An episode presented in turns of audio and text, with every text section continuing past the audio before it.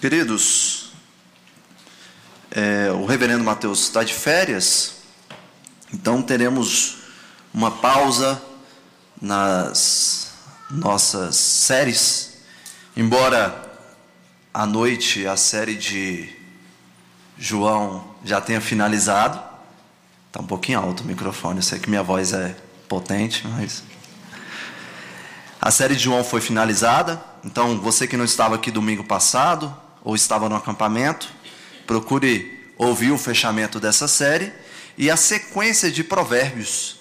É, na sua estrutura sequencial também foi finalizada. Trabalharemos agora provérbios na sua forma temática, né, devido à sua dificuldade.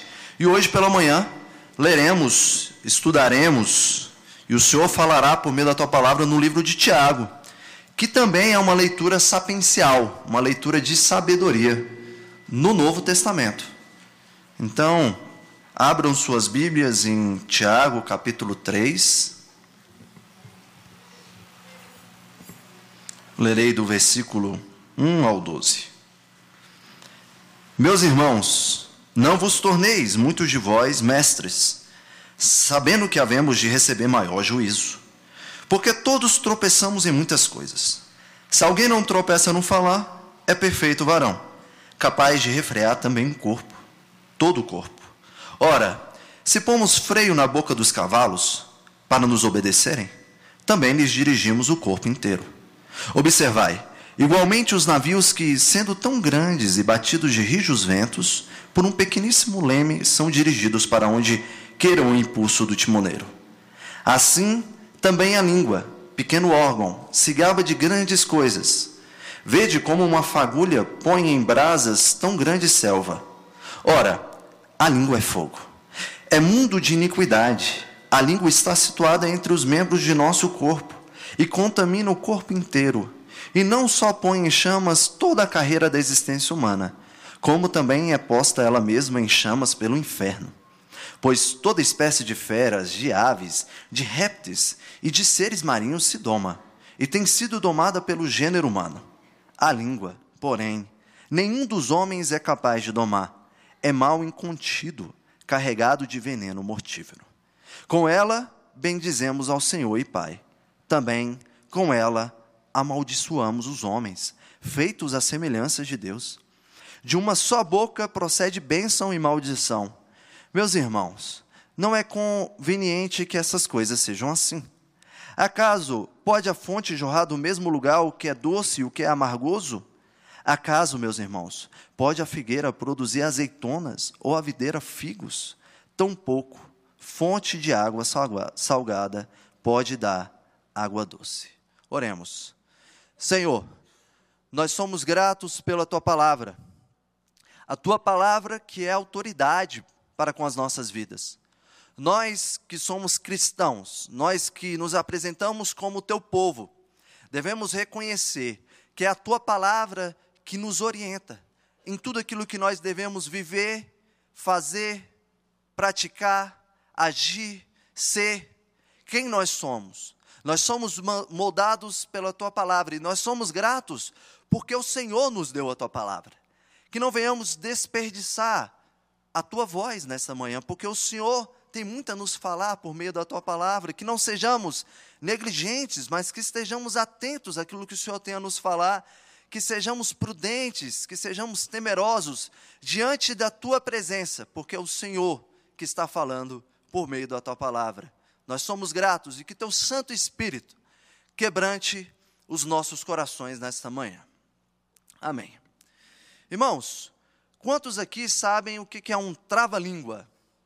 Trava-língua é uma espécie de jogo verbal que consiste em dizer com clareza e rapidez versos ou frases com grande concentração de sílabas difíceis de pronunciar. Os trava-línguas são oriundos da nossa cultura popular, do, daquilo que nós conhecemos como folclore brasileiro, e recebem essa denominação devido à dificuldade que as pessoas enfrentam ao tentar pronunciá-los sem tropeços, ou como o próprio nome diz, sem travar a língua. Eu vou citar aqui dois exemplos para os irmãos, eu não vou falar com rapidez, devido à minha limitação, mas vamos lá. A4, quadros. Três. é porque eu fui engolir a saliva, irmãos. E três quadros, quatro. Sendo que quatro desses quadros são quadrados, um dos quadros, quatro, e três dos quadros, três. Os três quadros que não são quadrados são dois dos quadros, quatro, e um dos quadros, três. Aí? O tempo perguntou ao tempo quanto tempo o tempo tem. O tempo respondeu ao tempo que não tinha tempo de ver quanto tempo o tempo tem. Aqui o tropeçar no falar não tem muitas consequências, tirando o fato de que as pessoas riem e zombam da sua dificuldade, como vocês fizeram. Que Deus tenha misericórdia de vocês. Sabemos que em nossas vidas também não devemos tropeçar no nosso falar. E que devemos sim sermos os mais claros e coerentes com as nossas palavras. Irmãos, não se trata de uma mera brincadeira, mas de algo que deveria encher os nossos corações de um extremo temor, porque é algo que nós fazemos diante do próprio Deus. Vocês compreendem que o mundo foi criado por meio da palavra de Deus? Ele disse: haja luz e houve luz. Vocês se lembram que o homem foi criado para obedecer à vontade de Deus, sendo essa vontade revelada por meio de uma palavra? E que o homem peca contra Deus por meio de uma palavra enganosa da serpente? E a história da humanidade, que é contada por meio de palavras, por meio da palavra sagrada, por meio da palavra inspirada pelo Espírito Santo de Deus. Sabemos que o quanto, o quanto que o mau uso da nossa língua pode gerar morte. Quantos nesse exato momento estão ouvindo aquilo que agrada os seus corações? Agrada seus corações pecaminosos, estão se conformando a tais palavras e afirmando seu real estado, firmando em seus corações uma vida de pecado e uma vida de destruição. Lá na Torre de Babel, Palavras revelaram o intento do coração do homem de querer ser igual ou maior do que Deus. O salmista fala que a língua que urge planos de destruição é qual navalha afiada, ó praticadora de enganos. Provérbios 26, 28 nos lembra que a língua falsa aborrece a quem feriu, e a boca lisonjeira é causa de ruína. E Provérbios 18, 21 diz que a morte e a vida estão no poder da língua. O que bem a utiliza, come do seu fruto. Meu irmão, você está vivo em Cristo Jesus? Então, da sua boca deve proceder palavras de vida eterna. Palavras que revelam ao Senhor, palavras verdadeiras. E é o que nós veremos nessa manhã. Nós veremos isso em quatro pontos. Irmãos, Domingo passado, no acampamento dos jovens, eu preguei em 12 pontos. Então, pela graça de Deus, hoje só são quatro pontos. Então, assim, agradeçam a Deus porque não são 12. Primeiro ponto, você tem certeza disso? Leia comigo os versículos 1 e 2. Meus irmãos, não vos torneis muito de vós, mestres, sabendo que havemos de receber maior juízo, porque todos tropeçamos em muitas coisas. Se alguém não tropeça no falar, é perfeito varão, capaz de refrear também todo o corpo. Tiago, ele, durante toda a sua carta, ele trabalha algo que é extremamente importante para o cristão, a identidade do cristão. Dentro de todos os pontos que ele trabalha sobre a identidade do cristão, aquilo que falamos é algo que nos identifica como verdadeiros cristãos. E também diz muito sobre aqueles que querem ser mestres na vida da igreja. Por isso é muito interessante que Tiago, ao querer falar sobre a língua, ele comece falando sobre os mestres, porque é uma, uma relação totalmente direta. Se você depois ler o livro de Tiago, e eu recomendo que você faça a leitura hoje, dá para ler rapidinho, hoje à tarde, você vai perceber que quando você está na leitura do capítulo 2, de repente, Tiago pergunta para você se você quer se tornar mestre.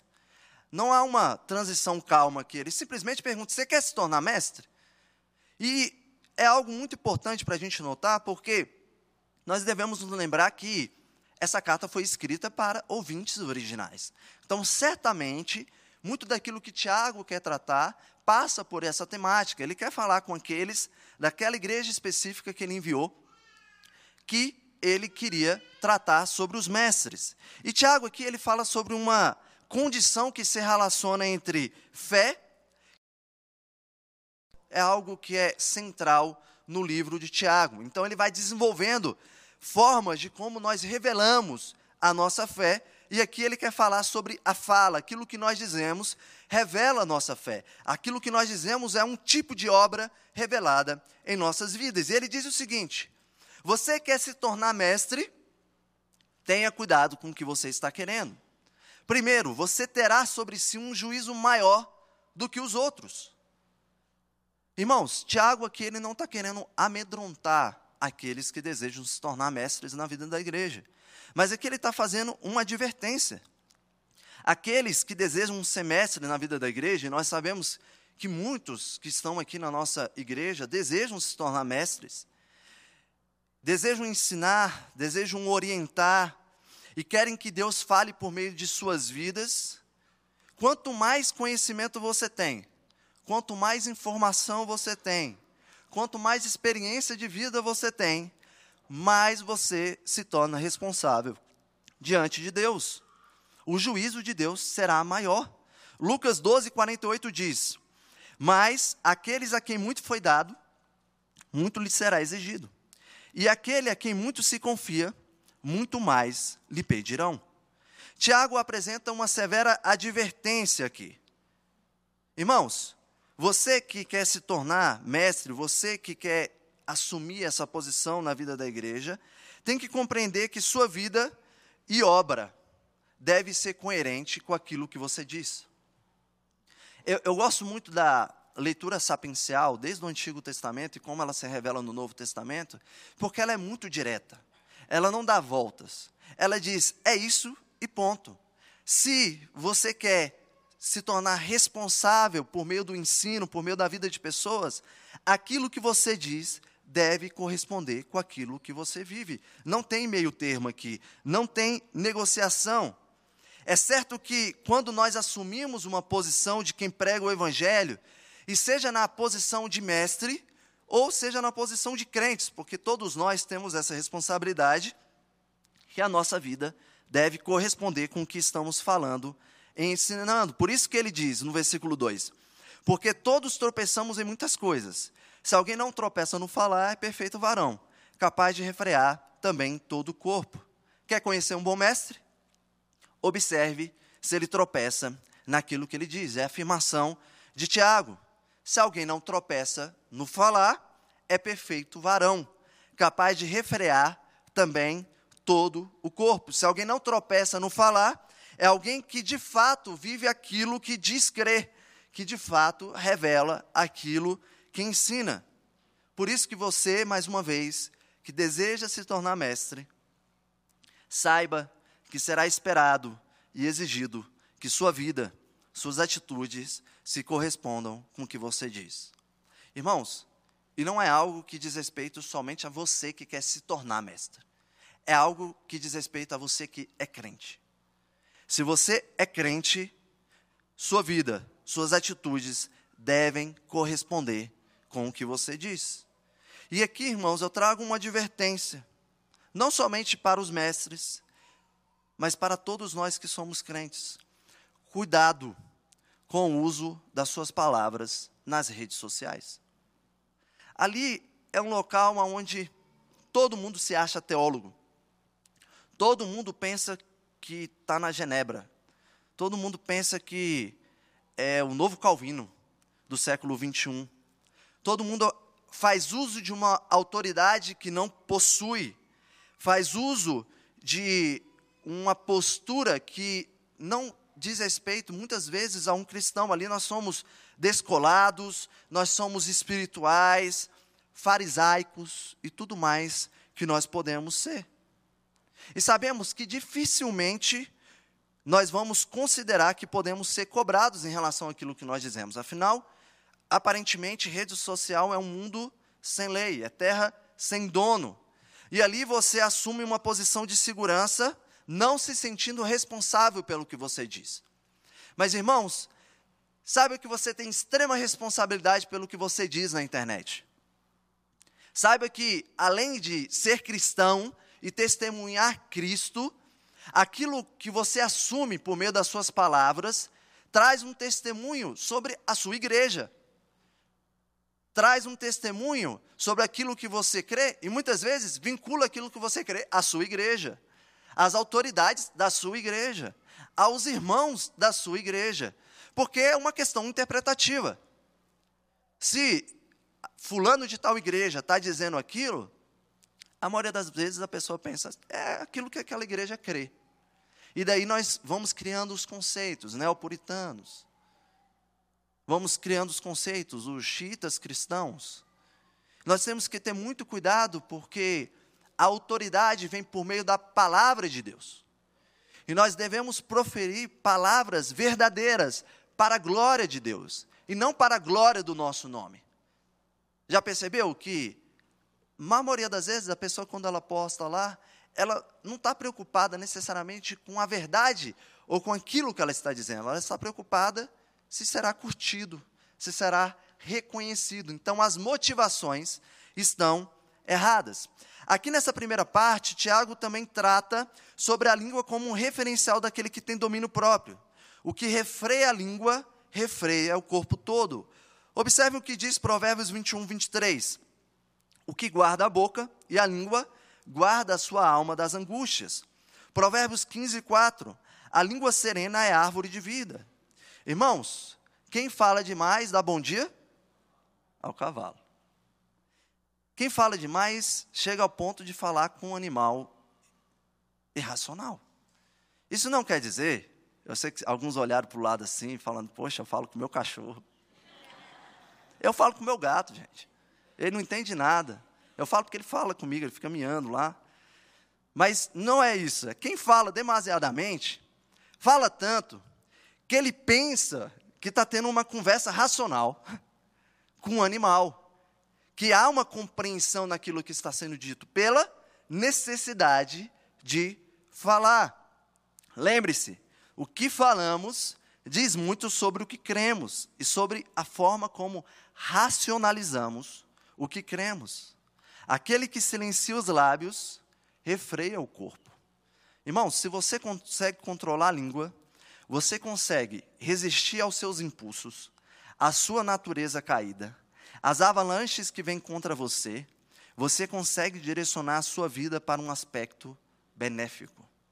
Se você simplesmente silencia de forma educada, mas de forma direta se você cala a boca. Entendeu? Se você se controla, se você sabe o momento certo de falar as coisas. Irmãos, todos nós tropeçamos no falar. Essa forma direta de Tiago dizer que, de fato, nós não devemos tropeçar no falar é algo que nós devemos colocar para com as nossas vidas. Mas todos nós tropeçamos. E devemos buscar uma vida de não tropeçar no falar. Sabemos que falamos mais do que nós deveríamos, que estamos prontos a falar daquilo que não deveria ocupar os nossos lábios. Então, para que você não passe por situações desnecessárias, cuide muito bem das suas palavras. Esse foi o nosso primeiro ponto. E o que a língua é capaz de fazer? Segundo ponto, a língua ela é destruidora. Versículo 3 a 6. Ora, se pomos freio na boca dos cavalos para nos obedecerem, também lhes dirigimos o corpo inteiro. Observar igualmente os navios, que, sendo tão grandes e batidos de rijos ventos, por um pequeníssimo leme são dirigidos para onde queira o impulso do timoneiro. Assim também a língua, pequeno órgão, se gaba de grandes coisas. Veja como uma fagulha põe em brasas tão grande selva. Ora, a língua é fogo, é mundo de iniquidade. A língua está situada entre os membros de nosso corpo e contamina o corpo inteiro. E não só põe em chamas toda a carreira da existência humana, como também é posta ela mesma em chamas pelo inferno.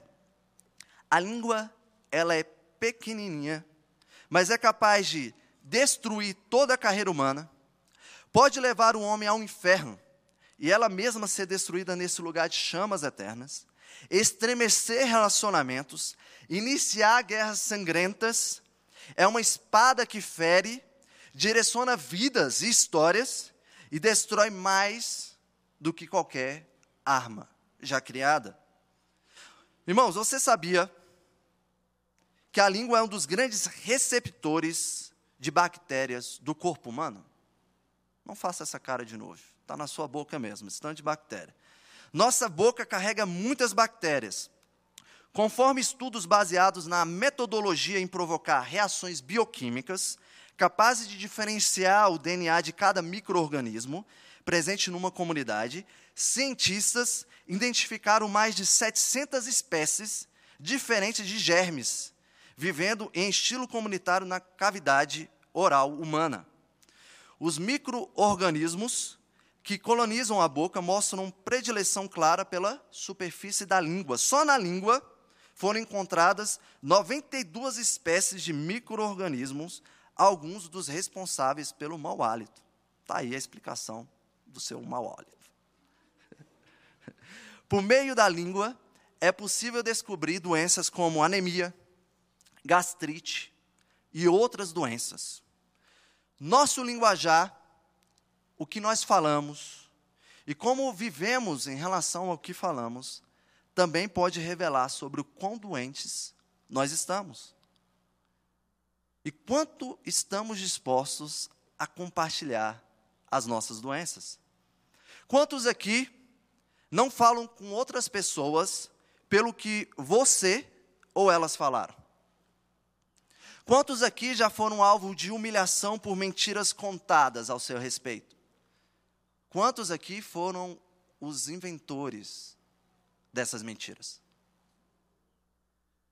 Quantos choram ou se sentem profundamente tristes por palavras que foram ditas e que criaram raízes nos seus corações? Quantos aqui se consideram assassinos pelas palavras que já saíram dos seus lábios? Irmãos, sabe aquela fofoquinha? Aquela, bem de leve. É pecado. Talvez você não soubesse disso, talvez seja uma novidade para você, mas fofocar é pecado. Levar nos seus lábios o nome e a vida de pessoas é errado. Dar continuidade em informações que você não conhece que você não buscou a pessoa para poder tratar, é pecado. Pessoas que estão dispostas e não se importam em falar do outro, é pecado. Provérbios 6, 16, 19 diz o seguinte: Seis coisas o Senhor aborrece, a, e a sétima a sua alma abomina: olhos altivos, língua mentirosa, mãos que derramam sangue inocente, coração que trama projetos iníquos, pés que se apressam a correr para o mal, testemunha falsa que profere mentiras e o que semeia contendas entre irmãos. É pecado? Irmãos, pare de fofocar. Se é algo que você ainda faz na sua vida, pare de fofocar. Fofocas, mentiras e fake news alimentam guerras, alimentam contendas. Observem essa história. O nome da história é a seguinte: O menino crucificado na Ucrânia. Essa notícia, distribuída pela mídia rússia, contava o caso de Galina Pichak, apresentada como uma refugiada russa. Aos prantos, a mulher aparecia contando que soldados ucranianos haviam crucificado publicamente um menino de três anos de idade diante de sua mãe, como se ele fosse Jesus. Enquanto o garotinho gritava, sangrava e chorava. As pessoas desmaiavam.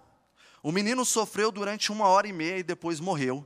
Em seguida, foram para sua mãe. Então, crucificaram sua mãe. Disse essa refugiada. Mas tudo era mentira. Na verdade, não só isso não aconteceu, como também o local que ela contou foi inventado. Eles disseram que o exército ucraniano encurralou os moradores locais na Praça Lene, na cidade de Sloviansk. Mas essa praça não existe. Toda essa mentira foi criada para justificar os atos russos na guerra contra a Ucrânia. E Galina, ela era uma esposa de um militante pró-russo. Mentiras que colaboram com guerras, mentiras que colaboram com contendas. O mundo, as guerras, se iniciam por meio de mentiras contadas e fofocas criadas. E Tiago, nesse segundo ponto, está nos ensinando, ensinando o quanto que a língua pode ser destruidora. Então vamos para o nosso terceiro ponto. A língua é indomável. Versículo 7. Pois toda espécie de feras, de aves, de répteis e de seres marinhos se doma e tem sido domada pelo gênero humano. A língua, porém, nenhum dos homens é capaz de domar. É mal incontido, carregado de veneno mortífero. Queridos, existe um mito que é contado aí na internet, ou você já até ouviu falar, que a língua é o músculo mais forte do corpo humano, o que não é verdade, é mentira. Especialistas na área dizem que há um motivo para que se criasse esse mito. Eles perguntam: quando foi a última vez que sua língua estava cansada? Quem aqui se lembra? Se você não tem quaisquer distúrbios, a resposta é provavelmente nunca. Mauro Stone, uma especialista, diz que a língua não fadiga, diz ela, porque há um monte de redundância na arquitetura muscular. Você simplesmente ativa diferentes fibras musculares e obtém o mesmo resultado. Meu irmão, você pode ser a pessoa mais sedentária dessa vida, cansada, que nem eu, não malhar, não fazer nada, ficar só sentado. Mas se tem uma coisa que você está pronto, é para falar. Se tem uma coisa que não está cansada, é a sua língua. E o mais impressionante, você está pronto para falar aquilo que não deveria. Se fosse pelo menos para pregar o evangelho, mas sempre está ali prontinho para dizer aquilo que não agrada ao Senhor. A língua, por vezes, ela é senhor sobre a vida dos homens. Salmos 12 diz o seguinte: Socorro, Senhor, porque já não há homens piedosos, desaparecem os fiéis entre os filhos dos homens. Falam com falsidade uns aos outros, falam com lábios bajuladores e coração fingido. Corte o Senhor todos os lábios bajuladores, a língua que fala soberbamente. Pois dizem: com a língua prevaleceremos. Os lábios são os nossos. Quem é Senhor sobre nós? Irmãos, você consegue domar qualquer tipo de animal, ou quase todos. Mas, como o próprio texto sagrado diz, uma das coisas mais difíceis de domar é a sua boca. E por que, que é tão difícil dominar a nossa língua? O autor do livro Conflito Secreto, dos Homens conta a seguinte história. Não muito tempo atrás, me deparei com uma triste notícia no jornal. O artigo contava a história de uma família de Nova Jersey, de sobrenome, de sobrenome Olson, que havia comprado um cão de raça Mastin para Tyler, seu filho de 16 meses de idade. Ele é completamente domesticado, disse o vendedor do cachorro. É seguro como um Collie, um outro tipo de cachorro. Contudo, sem aviso, o Martin voltou às suas raízes selvagens e atacou seriamente Tyler, arrancando seu braço e quase lhe tirando a vida.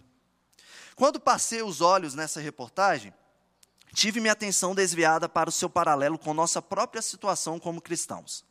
Muito embora Cristo viva em nós e sejamos realmente novas criaturas, permanecemos mestiços até o dia em que morremos ou seremos levados. Com nossa nova natureza está a nossa velha natureza o nosso lado sombrio. Esse lado é aquela parte de nós que gostaríamos que ninguém conhecesse. O lado que parece determinado a nos, puxar para o comportamento pecaminoso e autodestrutivo. A família Olson achava que Martin estava domesticado, que era seguro.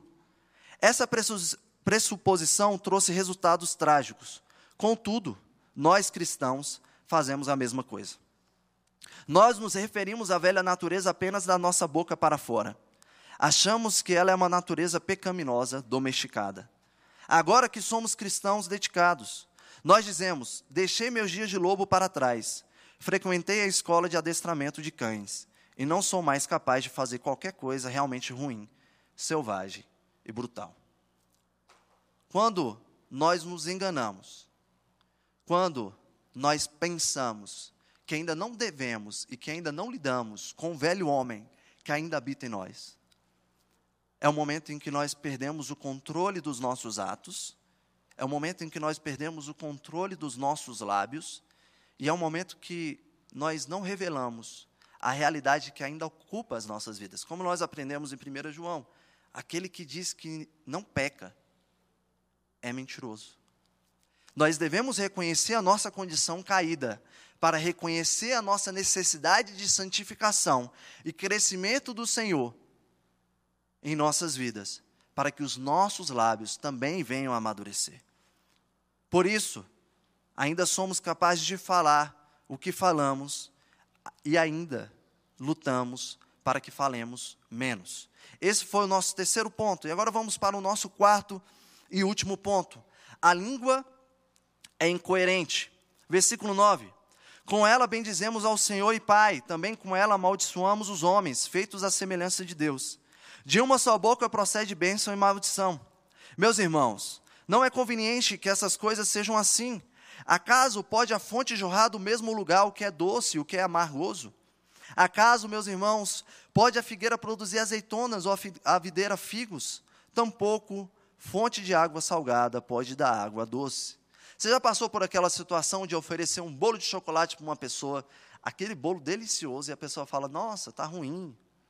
Ou você está comendo aquela carne deliciosa, e aí você oferece para a pessoa, a pessoa fala: Nossa, está com gosto metalizado. Você sabia que essa pessoa pode estar sofrendo com uma doença que se chama disgeusia? Olha só, irmãos. Você não pensou que hoje de manhã você ia aprender tudo sobre a sua língua, hein? Ainda mais com minhas fontes seguras do Google. Tudo certinho aqui. Digeusia significa distorção ou diminuição do paladar. Os problemas vão desde paladar distorcido a uma completa perda do paladar. O sintoma mais comum é a sensação de paladar alterado ou sentido de gosto metalizado. Em casos mais raros, ocorre a completa perda do sentido do gosto. Se esse for o seu caso, procure um médico, irmão. Você está com disgeusia. É tão ruim quando pessoas estão comendo algo e está todo mundo falando, nossa, que bom, e você está sentindo um gosto ruim, um, um gosto diferente daquilo que você deveria estar sentindo. É tão ruim quando os nossos lábios professam que adoramos a Deus e temos ídolos e mais ídolos nos nossos corações. Ídolos que dominam as nossas vidas e mostram o quanto que somos incoerentes em nossas vidas. Uma fonte de água só pode produzir um tipo de água. Uma planta só pode produzir o fruto que Deus pretendia. A língua, então, deve ser usada somente para adorar a Deus e falar coisas edificantes que Ele nos ensina. Quando nós usamos a língua para amaldiçoar os homens que são criados à imagem de Deus, o propósito do Criador está sendo pervertido e esquecido. Nós lemos hoje em nossa leitura responsiva em Mateus 12, Jesus condenando os fariseus quando eles não correspondem às suas vidas com aquilo que eles dizem. Versículo 33. Ou fazer a árvore boa e o seu fruto bom, bom, ou a árvore má, o seu fruto mau. Porque pelo fruto se conhece a árvore. Raça de víboras, como podeis falar coisas boas sendo maus? Porque a boca fala do que está cheio o coração. O homem bom tira do tesouro bom coisas boas, mas o homem mau do mau tesouro tira coisas más. Digo-vos, de toda palavra frívola que proferirem os homens, dela darão conta no dia do juízo. Porque pelas tuas palavras serás justificado, e pelas tuas palavras será condenado. Irmãos, quantos de vocês lembram o caso de Ananias? e sua mulher Safiras. Safira, lá em Atos 5, olha só. Entretanto, certo homem chamado Ananias, com sua mulher Safira, vendeu uma propriedade. Mas, em acordo com sua mulher, reteve parte do preço e, levando o restante, depositou aos pés dos apóstolos. Então disse Pedro: Ananias, por que encheu Satanás teu coração para que mentisses ao Espírito Santo, reservando parte do valor do campo? Conservando, porventura, não seria teu? E vendido, não estaria em teu poder? Como, pois, assentaste no coração este desígnio? Não, menti, não mentistes aos homens, mas a Deus. Ouvindo essas palavras, Ananias caiu e expirou, sobrevindo grande temor a todos os ouvintes. Irmãos, mentira tem perna curta. Só que o maior engano que nós vivemos não é pensar que mentira tem perna curta. É pensar que é possível mentir mesmo diante do Criador. É pensar que é possível que a mentira não tenha perna curta. Que sua mentira não possa ser descoberta. A nossa língua, ela deve revelar a nossa prática de fé. O que eu digo, eu digo porque eu penso. E o que eu penso é o que eu faço. Nós precisamos ser coerentes com aquilo que nós praticamos e com aquilo que sai dos nossos lábios. Irmãos, os seus lábios revelam quem na sua vida? Tem uma música do cantor Vitor Ramil que diz o seguinte: Você pode ser rei no país do futebol, pode ser viciado em bingo e nunca ver a luz do sol. Você pode ser um mago e vender livros de montão. Pode ser uma socialite, enriquecer vendendo pão. Você pode ser um crente, você pode ser ateu. Mas um dia vai servir alguém. É, um dia vai servir alguém. Seja ao diabo, seja a Deus. Um dia você vai servir alguém. Seus lábios confessam a quem como Senhor na sua vida? Sua vida revela quem como Senhor da sua vida. Lá no seu trabalho, aquilo que você diz revela quem como Senhor sobre a sua vida. Quando aquela fofoca se aproxima, você corta ou dá continuidade? Lá na sua escola, na sua faculdade, os seus lábios confessam ao Senhor Jesus Cristo? Ou é algo que você não é capaz de dizer? Ou hoje você já não é mais capaz de dizer, porque você sabe o quão incoerente vai ser por causa do testemunho que você criou. Quem é Senhor na sua vida? Vamos concluir. O que é então viver uma vida íntegra? No falar e no revelar. O Salmo 15 diz o seguinte: Quem, Senhor, habitará no teu tabernáculo? Quem há de morar no teu santo monte? O que vive com integridade e pratica a justiça, e de coração fala a verdade. O que não difama com sua língua, não faz mal ao próximo, nem lança injúria contra o seu vizinho. O salmista diz que aquele que fala a verdade, que não difama com a língua, que não lança injúria e que cumpre com a palavra, é um ser íntegro, que pratica a justiça e vive com integridade.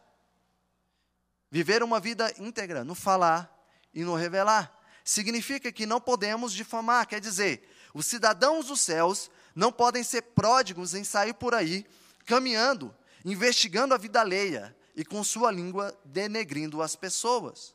Ao contrário, nossa língua deve ser usada como medicina para o ferido. Provérbios 12, 18. Alguém há cuja tagarelice, é como pontas de espada, mas a língua dos sábios é medicina. Também não podemos lançar injúria. A ideia aqui é não insultar, não ridicularizar, nem desdenhar e escarnecer do seu vizinho, daquele que é próximo espacialmente, chegado, ou mesmo parente. Sabe aquela pessoa que fala alto? aquela pessoa que tem umas manias que você sabe que não são tão interessantes, é meio extravagante, ou que às vezes gera um probleminha aqui, outro ali. Todos nós temos uma pessoa dessa à nossa volta, ou nós somos essa pessoa. E nós não podemos fazer uso, nos valer disso, para expor as pessoas, expor ao ridículo e tentar, tentar difamar essa pessoa, como se nós estivéssemos fazendo algo bom. Mas no fundo, a gente está denegrindo a vida de uma pessoa. Normalmente eram os inimigos de Davi que usavam suas falhas, as falhas de Davi, para ferir e denegrir a imagem dele. Eram os ímpios, os inimigos. Tomem cuidado com os comentários desnecessários. E devemos cumprir com a palavra. A ideia de alguém que fala a verdade e mesmo sendo pressionado, sustenta o que disse, ainda que tenha de arcar com as consequências de sua indignidade. Vocês já viram aquela pegadinha? Tem um repórter, aí ele aparece assim, pergunta para o cara: o que, que você acha de um flamenguista? Aí o cara, a flamenguista é isso, é aquilo. Flamenguista é isso. Aí o cara, rapaz, você sustenta isso mesmo? É, eu sustento, flamenguista é isso mesmo. Aí ele chama um cara de dois metros de altura, fortão. Aí vira assim, cara, o que, que você estava mesmo falando que um flamenguista é? Aí o cara, não, cara, flamenguista é legal. Flamenguista é campeão de 87. Até mentir, mente. então, é alguém que não está disposto a sustentar aquilo que diz. Hermes Mais diz o seguinte: fácil, indisposta a assumir o preço de sua integridade, é recriminada por Deus. É um ato de infidelidade. O povo de Israel mudou a sua adoração, deixando a Deus por uma ficção. Houve alguma nação que trocasse os seus deuses, posto que não eram deuses? Todavia, o meu povo trocou sua glória por aqui, que é de nenhum proveito. Jeremias 2, 11. Deus deseja que seu povo seja amparado, esteja amparado nas Escrituras. Honre sua palavra, tenha integridade, assuma os riscos próprios de tua fidelidade, não variando suas posições, não variando sua fidelidade conforme os modismos, circunstâncias e interesses. Irmãos, Cristo é o nosso modelo. Nele não há sombra de variação. Jesus Cristo é a palavra que criou todas as coisas. Ele é a palavra de Deus que trouxe à existência toda a criação. João 1,3: No princípio era o Verbo, e o Verbo estava com Deus, e o Verbo era Deus. Ele estava no princípio. Todas as coisas foram criadas por intermédio dele, e sem ele nada do que foi feito se fez. Cristo é o prometido na palavra para salvar ao homem quando o homem pecou, Gênesis 3,15. Porém, inimizade entre ti e a mulher, entre a tua descendência e o seu descendente. Este te ferirá a cabeça e tu lhe ferirás o calcanhar. Cristo é aquele que faz o homem enxergar a luz por meio da sua palavra. Mateus 4, 16 e 17. O povo que jazia em trevas viu grande luz, e aos que viviam na região e sombra da morte, resplandeceu-lhes a luz. Daí por diante, passou Jesus a pregar e a dizer: Arrependei-vos, porque está próximo o reino de Deus. Cristo é aquele que possui palavras de vida eterna. João 6. À vista disso, muitos dos seus discípulos o abandonaram e já não andavam com ele. Então perguntou Jesus aos doze: Porventura, quereis também vós outros retirai-vos? Respondeu-lhe Simão Pedro: Senhor, para quem iremos? Tu tens palavras de vida eterna. E Cristo é aquele que, pelo seu silêncio, salva o mundo. Isaías 53, 4, 7. Certamente, Ele tomou sobre si as nossas enfermidades e as nossas dores levou sobre si. E nós o reputávamos por aflito, ferido de Deus e oprimido. Mas Ele foi traspassado pelas nossas transgressões e moído pelas nossas iniquidades. O castigo que nos traz a paz estava sobre Ele, e pelas as suas pisaduras fomos sarados. Todos nós andávamos desgarrados como ovelhas Cada um se desviava pelo caminho, mas o Senhor fez cair sobre ele a iniquidade de nós todos. Ele foi oprimido e humilhado, mas não abriu a boca. Como cordeiro foi levado ao matadouro, e como ovelha muda perante os seus tosqueadores, ele não abriu a boca. Quando nós falamos a verdade de coração, estamos comprometidos com Cristo que se comprometeu conosco. Quando nós falamos palavras verdadeiras dos nossos corações, nós nos alegramos com o fato de que nós podemos levar as boas novas de Cristo em nossos lábios. Queridos, o Evangelho em nossos lábios não é um trava-língua, mas sim um destrava-língua. O Evangelho em nossos lábios não quer nos levar a tropeçar, mas nos faz levantar dos mortos o evangelho em nossos lábios não é uma brincadeira do folclore brasileiro. O evangelho em nossos lábios não só destrava a língua, mas destrava o corpo todo, destrava as algemas do pecado, nos livra dos lábios impuros e traz mensagem de cura e de salvação. Como disse bem um comentarista, Nossa linguagem deve ser sincera, a fim de que seja semelhante a um espelho, no qual seja contemplada a integridade do nosso coração. Você e eu fomos salvos pela palavra viva que desceu do céu e morreu em nosso lugar. O que você tem a falar e a revelar sobre isso? Oremos. Senhor, nós somos gratos pela palavra que foi revelada, pela palavra encarnada, o nosso Senhor Jesus Cristo, aquele que se encarnou para morrer em nosso lugar, mas que viveu em integridade, em santidade, em obediência. E da sua boca não foi proferida nenhuma palavra que desagradasse ao Senhor. E quando foi crucificado, como um cordeiro mudo, morreu para que os nossos pecados fossem perdoados e para que hoje nós pudéssemos falar da verdade de que nós fomos salvos e que nós seremos resgatados pelo Senhor e glorificados para a tua glória.